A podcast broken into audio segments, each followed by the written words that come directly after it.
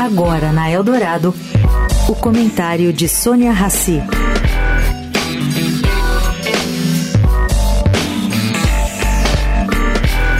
Bom, gente, fim de fim de semana, começo de semana, e o portal Nexo trouxe uma interessante análise sobre o Chile ontem. Bom, eu li e isso me provocou alguns questionamentos.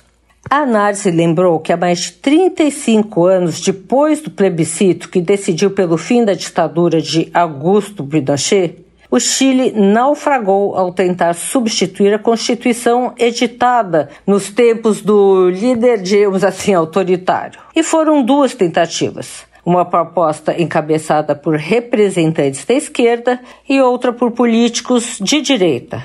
A população rechaçou ambas em referendos realizados ao longo do ano passado, de 2023. Bom, as dificuldades de construir instituições democráticas sólidas que resultem em prosperidade econômica e redução de desigualdades em um país é uma tarefa muito difícil na América do Sul.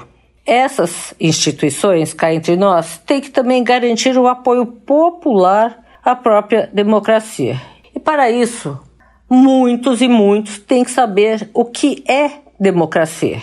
Triste assina latina. Sônia Raci, para a Rádio Eldorado.